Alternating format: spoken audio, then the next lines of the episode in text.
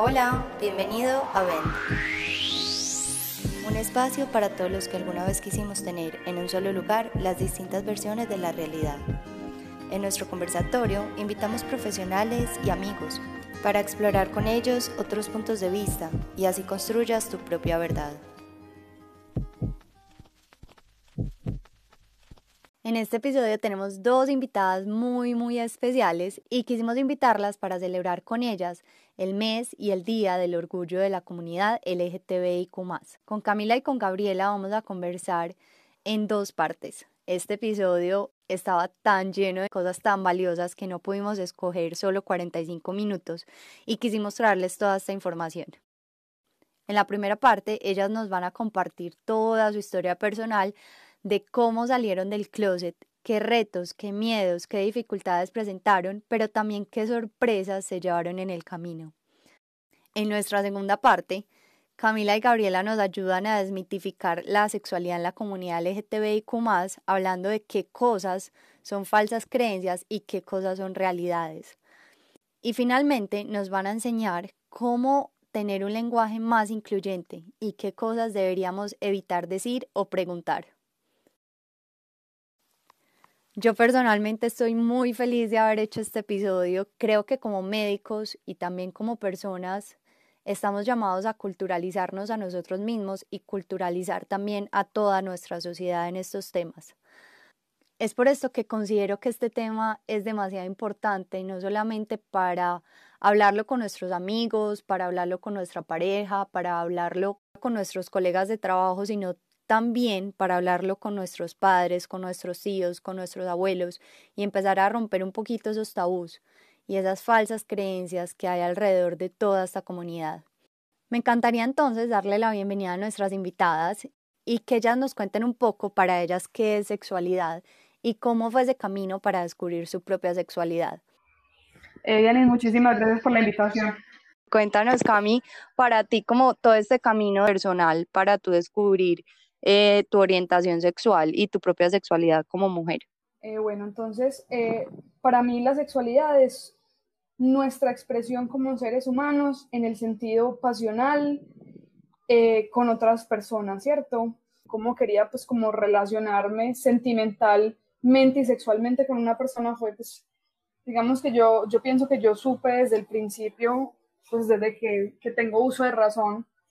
eh, que me gustaban las mujeres, o por lo menos que tenía algún interés como más especial hacia las mujeres que hacia los hombres, ¿cierto? Y hubo mucho tiempo de mi vida en el que yo reprimí este sentimiento porque, eh, pues, por lo menos hubo un tiempo en el que no entendía por, por qué razón me pasaba, y ya después de eso hubo un tiempo en el que sí entendí por qué me pasaba, y, y, no quería, y quería más bien reprimirlo porque pensé que no era normal, ¿cierto? O porque, pues, o eso era lo que me habían enseñado mi camino a descubrir mi sexualidad, pues fue un camino, yo digo que difícil, porque pues como siempre supe y ya cuando me di cuenta que, que eso podía tener como muchas repercusiones en mi vida, en mi relación familiar, en mi relación con mis amigos, eh, pues yo digo, pucha, yo no puedo ser así. Eh, y me reprimí mucho eso hasta que pues llegó un momento en el que me di cuenta pues que, que la cosa no era tan horrible y que lo más importante era como llegar hasta un punto de educar pues como a las personas o que las personas como que aprendieran un poco más de cómo sobrellevar la situación, porque pues yo también entiendo que no es fácil, eh, por ejemplo, para, para eh, no sé, una persona que te conoce toda la vida, que siempre espera que tú seas de una forma, pues que, que te digan que no, que no es así, ¿cierto? Totalmente, pues yo creo que eso que acabas de explicarnos ahí un poquito es como de las cosas que más comúnmente pensamos eh, como sociedad eh, como la dificultad de una persona que tiene una orientación homosexual de salir del closet sería como la dificultad, como romper un poquito esas expectativas que las otras personas tienen de ti y de pronto como esos miedos de uno defraudar a las, a las personas cercanas a uno con cualquier decisión que tome en la vida que no esté acorde como a lo que ellos querían para uno. Claro, así es, y, y, y obviamente uno entiende, ¿cierto? Que, por ejemplo, los papás de uno pues fueron criados como de una manera muy diferente y tuvieron pues como ciertas enseñanzas y no son tan abiertos como en nuestra generación. Y también entiendo que en parte pues no es como porque ellos no quisieran de pronto entenderlo, sino que no entendían y no sabían cuál era la mejor forma de hacerlo. Entonces yo creo que al principio no fue como muy fácil en esa parte, como en la, la, parte del entendimiento, pues cuando, cuando salí del closet, que fue un poco difícil. Antes como que fue como más bien sacada del closet y, y, y pues realmente, digamos que al, principio fue difícil como que ellos me entendieran que pues cuál era mi sexualidad, pero finalmente eh, yo siempre fui así y eso pues en ningún momento me cambió como persona y que ellos lo supieran tampoco me iba a cambiar como persona. Antes lo que hizo fue mejorar muchísimo nuestra relación y nuestra confianza. Me encanta eso que estás diciendo y yo creo que ahorita esa era como una de mis preguntas que les quería hacer a las dos, pero pasemos entonces a Gaby, ahorita como que eh, hablamos un poquito más de esa historia a fondo, Cami, em, pero sí dejémosla ahí como pendiente. Gaby, bueno, cuéntanos tú, bienvenida, cuéntanos también un poquito como sobre ti, sobre ese camino, como para ti el concepto de sexualidad como mujer y como mujer que pertenece a la comunidad. ¿Qué significa eso para ti, Gaby? Pues bueno, o sea, sí, la sexualidad es como un concepto muy abstracto, por así decirlo, pero sí, realmente la sexualidad es como la atracción que uno siente a una persona, ya sea de tu mismo género, de, tu, de un género diferente, ¿cierto? Y para mí como mujer, pues realmente yo, de pronto mi historia es un poquito diferente a la de Cami, porque yo no fue que yo siempre supe, yo como en algunos, pues desde que yo era chiquita, a mí me llamaban la atención los niños y yo, pues a mí me preguntaban, ¿tienes novio? Y para mí me parecía normal que me preguntaran si tenía novio, ¿cierto? Pero ya después, más adelante, como que cuando llegué a la universidad y tuve más contacto con mujeres lesbianas, porque me empecé a relacionar con gente muy diferente, empecé a como a cuestionarme si realmente de pronto era que a mí me gustaban también las niñas y nunca lo había como nunca lo había pensado, o sea, yo no creo que yo era como que no lo quería aceptar, sino que nunca había tenido como la oportunidad de darme cuenta o de estar en contacto con una mujer lo suficientemente cerca como para saber si realmente me atraía una mujer o no. Entonces para mí fue un poco diferente y a lo largo de, de, un tiempo, pues más que todo para mí fue como mi carrera universitaria lo que lo marcó. Tuve varios momentos en los que puedo decir que tuve como un poquito de crisis existencial porque, porque yo estaba como confundida, como que será que sí, será que no. Y sufría, pero no sufría por el hecho de como que, ay, qué miedo ser gay, sino como que sufría porque, porque no hay nada más feo que estar confundido. O sea, si a mí me hubieran dicho desde chiquita, tú vas a ser gay, listo, perfecto, soy gay, no hay problema, pero es que la confusión es una sensación muy fea. Y también me pasó algo, algo muy también con, que de pronto me ayudaba un poquito como a confundirme, y es que pues de pronto eso yo sé que es un tema diferente, pero una cosa es la sexualidad y otra cosa es la identidad de género, ¿cierto? Y yo toda mi vida me identifiqué más, pues yo amo ser mujer y a mí me gusta ser mujer y mi cuerpo es de mujer y yo acepto y me gusta y nací en un cuerpo de mujer, ¿cierto? Y me identifico como mujer, pero durante mi niñez y mientras iba creciendo, muchas cosas que son esperadas del rol del género masculino, a mí me gustaba hacerlas y yo me identifiqué toda mi vida, me identificaba más con cosas que eran esperadas del rol masculino que del rol femenino. Entonces eso también como que me daba como como crisis ahí, como, como la duda que por qué a mí me gusta cosas que pues yo, gracias a Dios ya está cambiando y ya el mundo está cambiando y las niñas pueden hacer todo lo que los niños hacen y viceversa, pero yo me ponía a pensar porque a mí me gusta jugar fútbol, porque a mí me gustan los carros, porque a mí no me gustan las Barbies, porque a mí no me gusta el rosado. Entonces como que todo eso generaba como toda una confusión que ya después cuando iba creciendo fui como dándome cuenta que realmente lo que las cosas que yo hacía no necesariamente tenían que ser de hombre o de mujer y ya me fui como siendo un poquito más libre y cuando me permití ser más libre fue que me di cuenta que sí me podía gustar una mujer y que eso no tenía nada que ver con lo que a mí me gustaba hacer como persona, ¿cierto? Entonces, como que fue para mí el momento que hice clic en eso de que de pronto no me gustaban solo los hombres, fue como que cuando me fui de Barranquilla, porque yo soy naturalmente de Barranquilla, pero vivo en Medellín y Barranquilla es una ciudad muy, muy conservadora y muy retrógrada con ciertas cosas y las personas no son tan libres como lo son acá en Medellín. Entonces como que llegué a Medellín y fue como si algo dentro de mí hizo clic y me liberé y me dejó de importar lo que los demás podrían pensar de mí, como los demás me podrían percibir y simplemente fui libre y en el momento en el que fui libre y estaba tranquila conmigo mismo, apareció Cami y dije como que me llama demasiado la atención esa persona y ya y cabe la coincidencia que es mujer, pero yo a mí me llamó la atención fue Cami como ser humano, no Cami como mujer y de paso la personalidad. Entonces como que me di cuenta, me gusta mucho esta persona y es mujer, bueno, es mujer, no importa. Y a partir de ahí fue como que empecé todo mi camino de descubrir mi sexualidad y mi orientación sexual y darme cuenta que de pronto no solo me gustaban los niños, sino que también me gustan las niñas y llenos aquí tres años después. A mí me parece súper bonito y como que yo también eh, conozco pues como con cierta cercanía eh, pues toda la historia de ustedes, pero me parece súper chévere como que esta esto que nos están contando sea inspiración para otras personas, no solamente como para romper un poquito los mitos que hay acerca de la sexualidad de la comunidad homosexual o la comunidad eh, travesti o la comunidad transgénero, como todas estas otras orientaciones sexuales,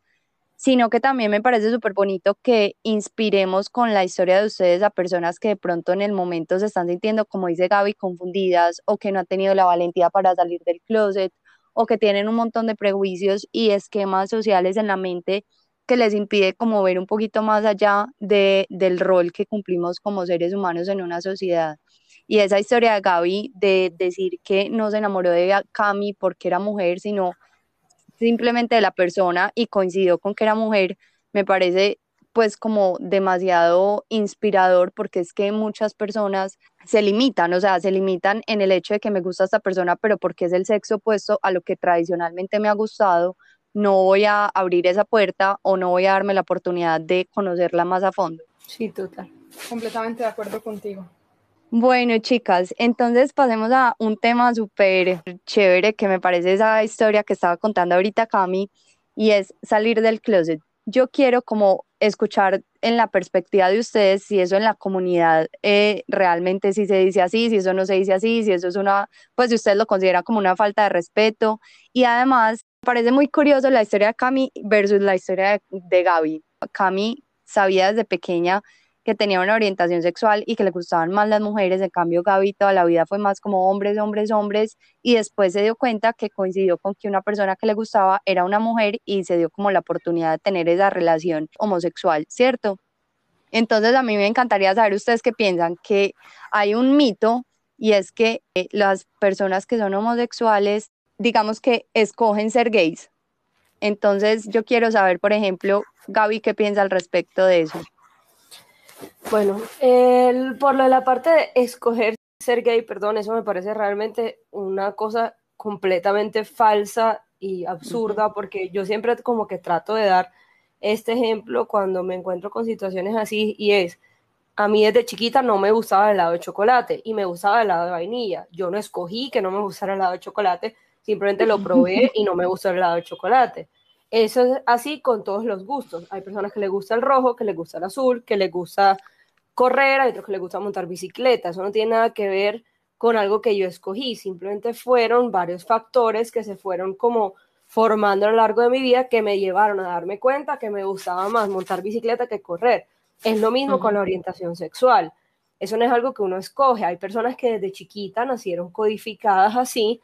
que cuando eran pequeños les llamó más la atención un género que el otro y no tiene nada que ver con lo que uno escogió, simplemente fue algo como que uno nació y fue así y ya.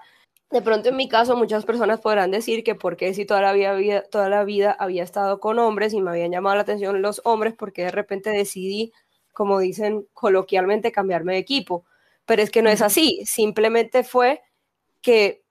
que llegó algo a mí que me di cuenta que me gustaba y no me limité por el envase en el que estaba metida esa persona, ¿sí me explico? Entonces, no, realmente no es algo que uno coge y de hecho muchas veces en la vida yo sufrí en algunos momentos, no tanto como otras personas de la comunidad, porque yo puedo decir que yo soy demasiado afortunada por cómo me pasó todo lo que me pasó, pero muchas veces yo sufría y, yo decía como que fue madre, porque no puedo como pensar como las personas normales, entre comillas, pero es porque lo que es lo que la sociedad te metió en la cabeza, no es que eso sea lo normal y lo natural, simplemente la sociedad fue lo que te lo impuso. Entonces, no, realmente no es una decisión, simplemente algo que pasa porque sí, no sé, porque te gusta el helado de chocolate, porque sí, lo mismo. Eh, pues a ver, yo quiero como dar una opinión de lo que dijo, pues de la, de la pregunta que le hiciste a Gaby. Yo pienso, pues como este tema del gay nace o se hace, es demasiado charro porque pues este es un debate inclusive en la comunidad eh, y no es solo como una duda de, de pronto las personas que, no, que no, no, están en esa comunidad, aunque pues a mí, para mí todo el mundo debería estarlo, ¿cierto? Ahí debería haber hetero y demás, eh, yo pienso que hay algo muy importante y es que para mí la sexualidad a través de la vida es algo que fluye, es algo que cambia, es algo que, que uno no puede decir como, eh, no, es que yo, yo soy heterosexual hasta el final de mi vida o yo soy homosexual hasta el final de mi vida, o sea, yo, siempre he estado abierta a que algún, en algún momento de mi vida me guste un hombre, precisamente es porque yo pienso que uno como ser humano y en general todas las especies del mundo, pues eh, tienen relaciones muy diferentes y uno como ser humano se enamora o le atrae es la persona como tal, ¿cierto? No, y lo, mismo que decía Gaby, no, no como otras cosas diferentes, que uno puede de pronto tener un poquito más como de, como de acercamiento, de empatía, de, atracción con, con, un género u otro, pues yo pienso que eso tiene una gran variabilidad y que eh, la gran mayoría, si no por decir casi todas las personas, inclusive que son catalogadas como heterosexuales, pues de pronto pudiesen tener como esa duda en su vida, precisamente porque yo pienso que esto es algo que fluye, que, que de pronto es que es como tan tabú y que ya, por ejemplo, en, esta, en este momento de la vida, pues mucha gente ya se ha dado cuenta que, que no son heterosexuales, sino que son bisexuales porque se han abierto a, darse la oportunidad de, de relacionarse con otras personas y no cerrarse esa oportunidad, como decías ahora. En cuanto a la parte de salir del closet, pues digamos que nosotros sí decimos así, pues es, es como, como algo, pues algo muy charro. Eh, y uno también habla como de que, ay, pues suena muy feo, pero no habla como que, ay, esa persona está enclosetada, pues sí, es un término muy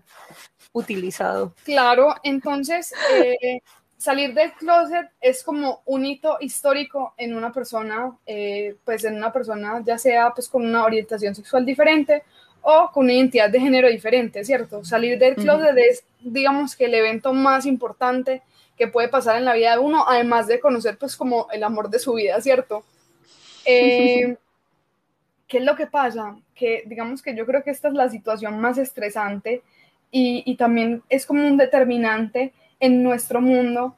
porque, por ejemplo, cuando uno ya está más adentrado, pues eh, ya está tranquilo, cómodo, eh, fuera del closet, uno por lo general no quiere meterse con la gente que está dentro del closet, uno ya está mamado de esconderse y, tener que volver como a este asunto de, ay, no, yo no le he contado a mis papás, no le he contado a mis amigos, digamos que eso también puede ser maluco, pero pues uno entiende que todos tienen su proceso, pero no, no es algo que uno se ofenda. Pues, obviamente uno puede decirlo como de mejores formas, ¿ves? ya eh, personas cercanas saben, o bueno, ya salirse del closet sí tienen como mucha confianza, pero no, no, no tiene pues como nada de malo, pues el término, ese término. Cami, eh, yo quiero saber, una de mis preguntas era eh, sobre eso de salir del closet. Entonces, para ustedes vivir su sexualidad y su orientación sexual ha sido diferente antes de salir del closet versus afuera del closet. Cuando salieron del closet, ¿creen que cambian algo la forma en que ustedes se, o sea, se relacionan sexualmente con otras personas y también como sexualmente ustedes como parte de una sociedad, de una familia, de un entorno social, de ser médicas, por ejemplo? Eh, Diana, esa es una pregunta pues que me parece súper importante. O sea, yo pienso que salir del closet le quita el miedo a vivir tu sexualidad a plenitud. O sea, uno al principio era siempre con susto de que lo pillaran, de que se dieran cuenta, eh, que la gente hablara, que si por ejemplo te encontraban en una discoteca besándote con una vieja, toda la universidad se iba a enterar, que le iban a contar a tus papás, a tus tíos, a tus primos. Y yo pienso que, que esa parte, esa parte era como que uno no lo dejaba hacer. Y también yo pienso que, que, que cuando uno estaba pues como ya en, en, en la parte como íntima, eh, ya como viviendo eso, pues uno no se siente igual de libre. Y finalmente cuando uno ya sale del closet, inclusive yo pienso que tu, tu espacio y tu campo, como por ejemplo para conocer personas, se abre muchísimo más.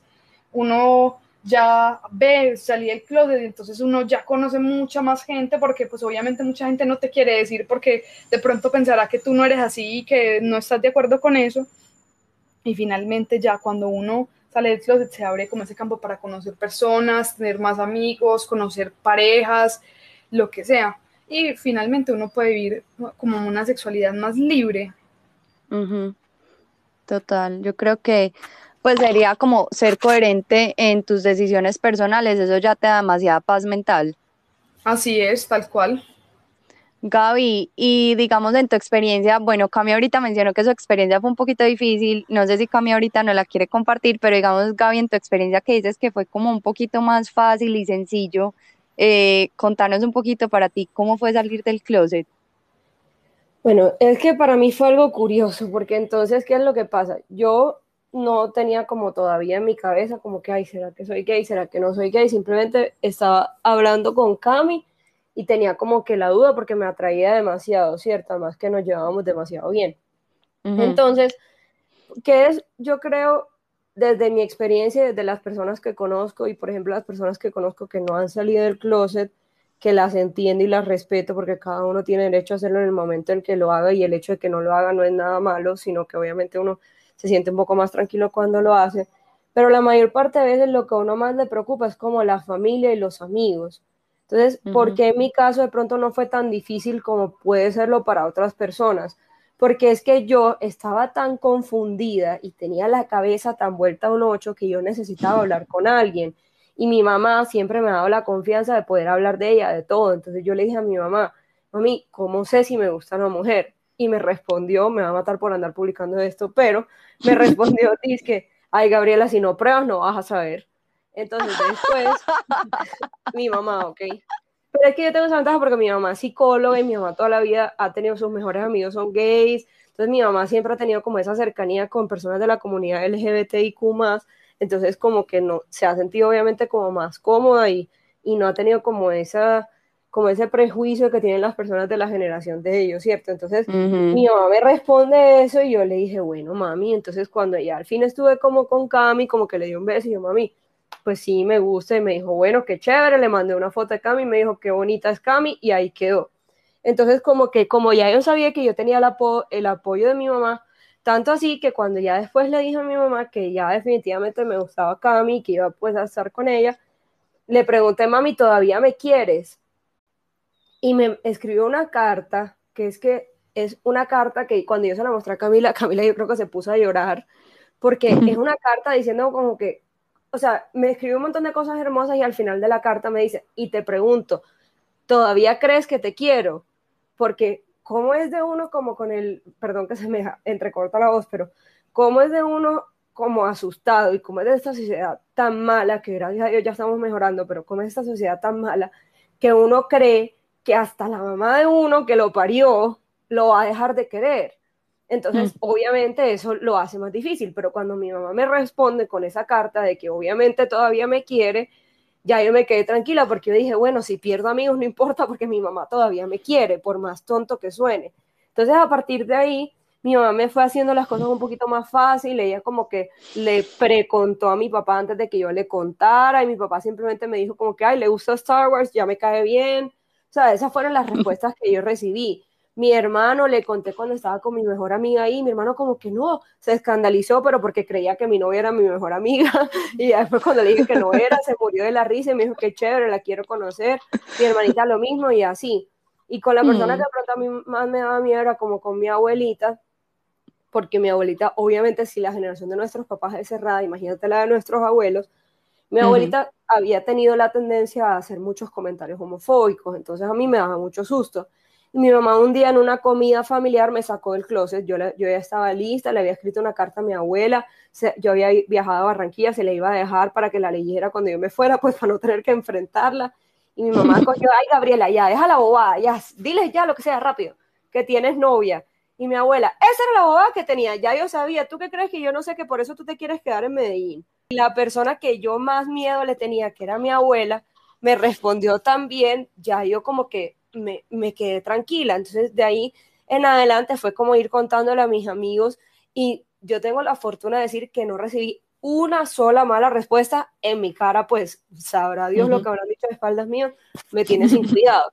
Pero en mi cara yo no recibí media mala respuesta. Entonces, por eso digo que mi proceso es atípico, porque cuántas personas de la comunidad no los echan de la casa, les dejan de hablar los papás, les quitan el sustento económico, se quedan sin amigos. Entonces, por eso es que es tan importante hablar de estos temas para que la gente se vaya dando cuenta que el hecho de que a mí me gustan las mujeres y no los hombres no tiene nada que ver con quién, cómo soy yo persona, como persona, ni, ni cuáles son mis principios y mis valores, ni cuáles son los talentos y las habilidades que yo tengo, simplemente el hecho de que yo ame a una mujer, la amo y ya, así como tú amas el helado de chocolate y yo amo de vainilla.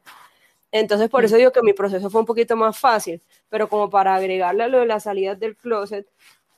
a mí me pasó que cuando yo ya salí del closet, fue como si me hubieran quitado una piedra de encima, como si algo, como si me hubieran quitado el mico que tenía en la espalda desde hace años, tanto así que hasta mi forma de vestirme cambió, porque yo me acuerdo que yo antes, en la universidad, cuando yo estaba en la universidad, había como muchos rumores de que, ay, ¿será que Gabriela lesbiana? Que no sé qué. Entonces yo hacía un esfuerzo el triple de lo normal para maquillarme, para, para arreglarme el pelo, para usar ropa femenina, porque no quería que pensaran que yo era lesbiana, pero cuando ya al fin acepté que yo no era heterosexual, y lo digo así porque yo todavía no sé en qué letra LGBTIQ más encajo, solo sé que la H no es. Entonces, como cuando al fin ya entendí que yo no era heterosexual, ya fue como que ya no me importa nada y ya me empecé a poner la ropa que yo quería y empecé a usar el, estilo que yo quería y empecé a montar las fotos que yo quería porque fue como que fin podía ser yo, o sea, llevaba tanto tiempo intentando ser otra persona y me di cuenta que real, y yo no lo hacía conscientemente, ¿sí me entiendes? O sea, yo no era como que a propósito, como que tengo que hacer esto, sino que cuando al fin salí de ese hueco en el que estaba y me liberé, fue como que al fin, al fin soy yo. Entonces fue como el momento, yo creo que de los momentos en los que más feliz he estado yo en mi vida fue cuando salí del closet. Y me dio susto y la gente empezó a hablar de mí, y obviamente sí tuve momentos, obviamente no todo fue mariposas y flores, tuve momentos en los que me dio duro, en los que nunca me voy a olvidar que le pedí a Cami que borrara una foto de Twitter y siempre me sentiré mal por eso. Pues, pero ya después de ahí en adelante fue como que ya, soy mucho, mucho gusto, Gabriela Casalzana, no soy heterosexual y si no te gusta, te puedes ir a comer tres pedazos de pan que no me interesa. Sí me explico por no ser grosera. No, Gaby, qué historia tan linda, me tenés con el calofrío y todo, ya casi que con la lagrimita. Demasiado increíble, Gaby, y me parece muy increíble algo que dijiste de que tu historia fue muy atípica y, y no es como la típica historia de la mayoría de personas que salen del closet, pero pues en la forma en la que yo lo veo, tu historia debería ser lo típico, o sea, tu historia debería ser lo que realmente pasa en todas las familias en las que tengan un hijo con una orientación sexual diferente, porque mira, pues a mí me impacta la forma tan tranquila, tan libre y tan positiva que tú tienes de hablar de eso. Y creo que es muy diferente a cómo tú experimentas tu sexualidad con una experiencia tan bonita que fue que tuviste el apoyo de toda tu familia, a pesar de que tenías los mismos miedos, a pesar de que tenías parientes que tenían comentarios homofóbicos, que vivías en una sociedad eh, que es muy machista. Eh, tener como esa experiencia tan positiva y tan bonita, como que siento que eso también ayuda a que tú, pues a que de pronto tú te sientas tan libre y, y proyectes esa libertad a otras personas. Total, y además, ojalá llegue un momento en, en la vida, esperemos que cuando nosotros tengamos hijos sea así, que no haya que salir del closet, porque ¿por qué los heterosexuales no salen del closet y los homosexuales sí tenemos que salir del closet? No, esperemos que llegue un momento en el que simplemente sea normal que tu hijo o hija trae a la casa un novio o una novia y no tiene que haber un big deal de eso, no tiene que haber una conversación, simplemente te traje a mi novio o a mi novia a la casa y ya, normal. Esperemos que eso sea lo que llegue la sociedad en algún momento.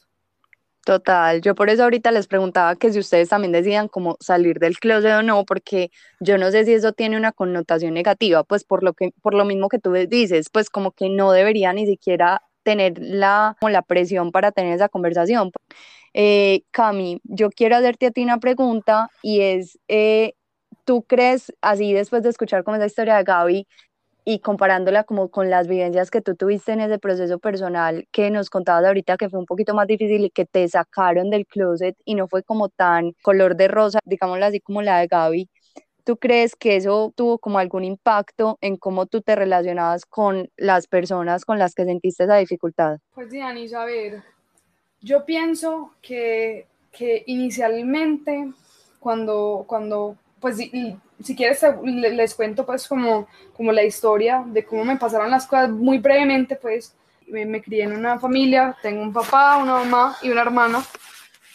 estudié en un colegio católico femenino, solamente niñas,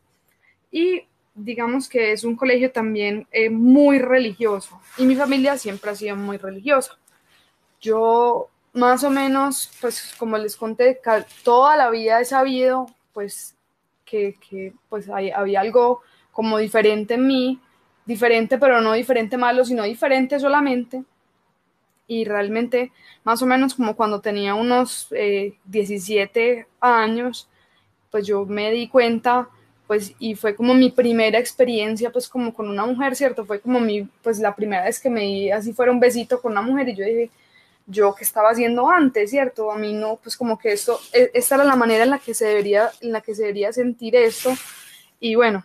digamos que eh, siempre en mi familia había como comentarios, pero yo creo que era pues como por desinformación de lo mal que estaba, por ejemplo, el ser gay, que, que esto era un pecado, pues digamos que habían como ciertos conflictos en, en ser así y que, y que podía traer como ciertas repercusiones en la vida de las personas, eh, por ejemplo, ser gay, que de pronto no pudieran ser igual de exitosos, que no pudieran llegar a puestos eh, pues iguales. Entonces, siempre como que había como una, como una limitación como para uno de pronto abrirse a contar las cosas. Entonces yo siempre, en el tiempo en el que estuve o en el tiempo en el que no le había contado pues a mis seres queridos, siempre mis relaciones con, pues, con, con, las personas con las que salía pues eran muy escondidas, mejor dicho, eh, muchas mentiras. Y yo pienso que esto, estas mentiras y todo esto eh, dañó muchísimo mi relación con mis papás, con mi hermana, con mis amigos, porque realmente yo, no me, yo me sentía todo el tiempo insegura, con miedo, y yo creo que ellos finalmente se estaban dando cuenta. Entonces, eh, y obviamente se estaban dando cuenta y, como que no, no era tan fácil para ellos aceptarlo. Hasta que finalmente yo decidí eh, contarle a mi hermana primero. Yo le conté a mi hermana porque realmente mi hermana es pues una de las personas que yo más quiero pues en mi vida y una de las personas a las que más le tengo confianza, pues y ella eh, se puso a llorar y me dijo que, que, ella pues obviamente lo sabía y que lo entendía y que me apoyaba 100% y que ya no me iba a dejar de querer. Pero, pero pasó que después de esto, eh, yo creo que mi hermana fue una gran ayuda para mí. Yo dije, me sacaron, pero no como algo malo, porque yo creo que yo nunca hubiera cogido ese impulso para hacerlo, porque yo tenía mucho miedo de contarle a mis papás, precisamente por todo el contexto que les estaba contando. Y mi hermana le contó inicialmente a mi mamá.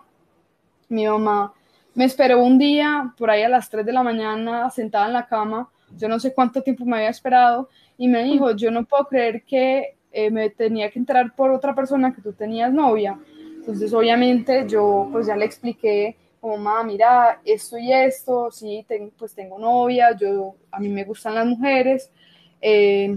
y realmente, pues antes de que me sacaran como la carta de esto es una tapa, yo le dije, esto no es una tapa, yo soy así, y espero desde el fondo de mi corazón que pues te tomes tu tiempo para poder entenderme y para poder eh, pues tener como claro qué es lo que está pasando. Entonces, a mi mamá y a mi papá les, les costó tiempo. Eh, hubo unos meses difíciles en los cuales, pues, digamos que nuestra relación no fue como lo es ahora. No siempre había, eh, no había como esta misma confianza de yo contarles como, voy a, salir con mis amigas, con mis amigos, no. Pero eh, yo no sé qué clase de, cosas le pasó, les pasó por la mente a ellos o, que por fin, o que ya se dieron cuenta que, que, pues, que era como absurdo como todo este misterio y ya mi relación mejoró casi que, eh, o sea, en un 200% con ellos. Y yo pienso que también fue como por parte y parte de conversaciones, porque mi mamá siempre y mi papá siempre, ellos siempre estuvieron muy interesados en entender qué era lo que pasaba. en entender eh, mm, porque pues cuando me pasó, cuando, cuando empecé a sentir que me gustaban las mujeres, cómo era eso salir con mujeres, todo eso me preguntaban mucho hasta que creo que por fin entendieron y se dieron cuenta que eso era completamente normal. Hubo algo que impactó mucho mi vida y fue que mi mamá una vez en una conversación con sus amigas habló abiertamente, eso fue sí unos cuatro o cinco meses, habló abiertamente de mi sexualidad sintiéndose súper orgullosa cuando eso antes pues como que no, no, pues yo nunca me lo hubiera imaginado. Entonces ya a partir de eso fue súper fácil. Pero eh, para mí lo más difícil fue como toda esa parte de, pucha, todo ese tiempo que estuve escondida, que tuve que decir mentiras, que yo dije, güey madre, yo por qué me esperé tanto tiempo para decirlo sabiendo que, que todo eso era tan fácil. Pero pues, o sea, no es que fuera fácil, sino que era un proceso eh, que tenía que vivir. No sé, yo, yo, yo, por ejemplo, cuando leí la carta que le hizo la mamá de Gaby a Gaby, yo me sentí literalmente el corazón inundado de amor porque yo dije, güey, pucha, yo hubiese querido que me pasara esto desde el principio y que no hubiera tenido que pasar por tanto sufrimiento antes de, contar.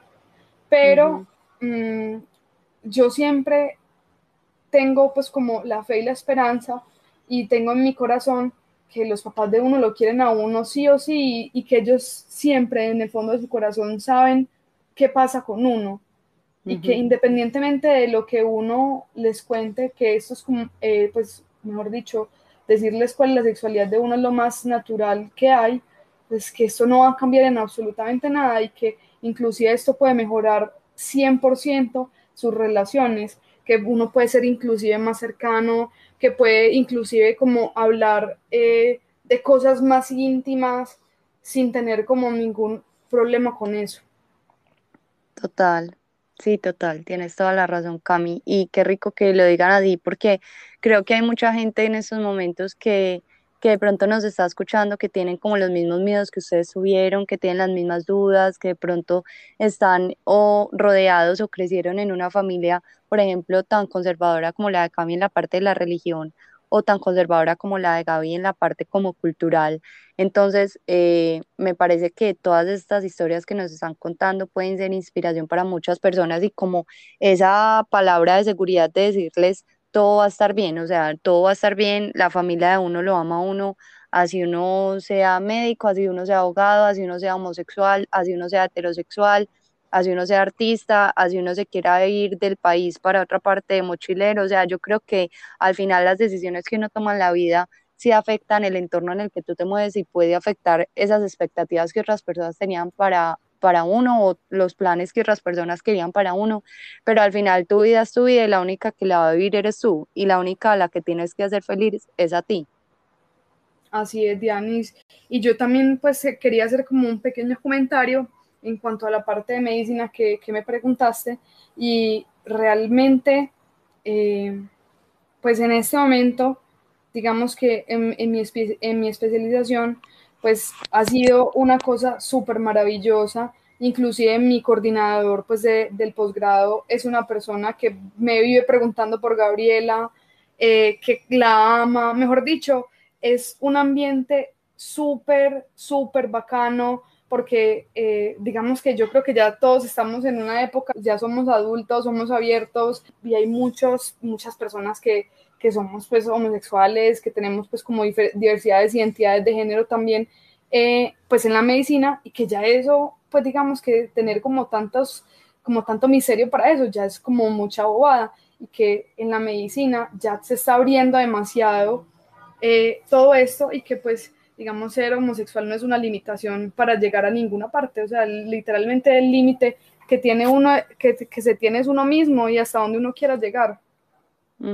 Súper, Cami, me parece súper bacano que digas eso, porque mira que era como una de las cosas que también nos contabas que eran como tus miedos o los comentarios negativos que escuchabas como en tu entorno antes de salir del closet, que era como de pronto estas personas que son abiertamente homosexuales o que las personas conocen su orientación sexual pueden de pronto cerrarle puertas en, en su campo laboral o no ser tan exitosos y, y, yo creo que esas cosas ya están cambiando, pues yo creo que ya el siglo XXI llegó como para romper también muchos tabú y muchos mitos. Eh, y muchas pues como falsas creencias en general acerca de todo y eso incluye la comunidad LGTBIQ. Así es. En la segunda parte de este episodio vamos a hablar con Gabriela y con Camila sobre los mitos y las falsas creencias que hay de la sexualidad en la comunidad LGTBIQ y además nos van a enseñar un poco desde el lenguaje incluyente y las cosas que deberíamos evitar decir o preguntar a una persona que hace parte de esta comunidad. Los esperamos en esta segunda parte, ya disponible en todas las plataformas en las que puedes escuchar este podcast.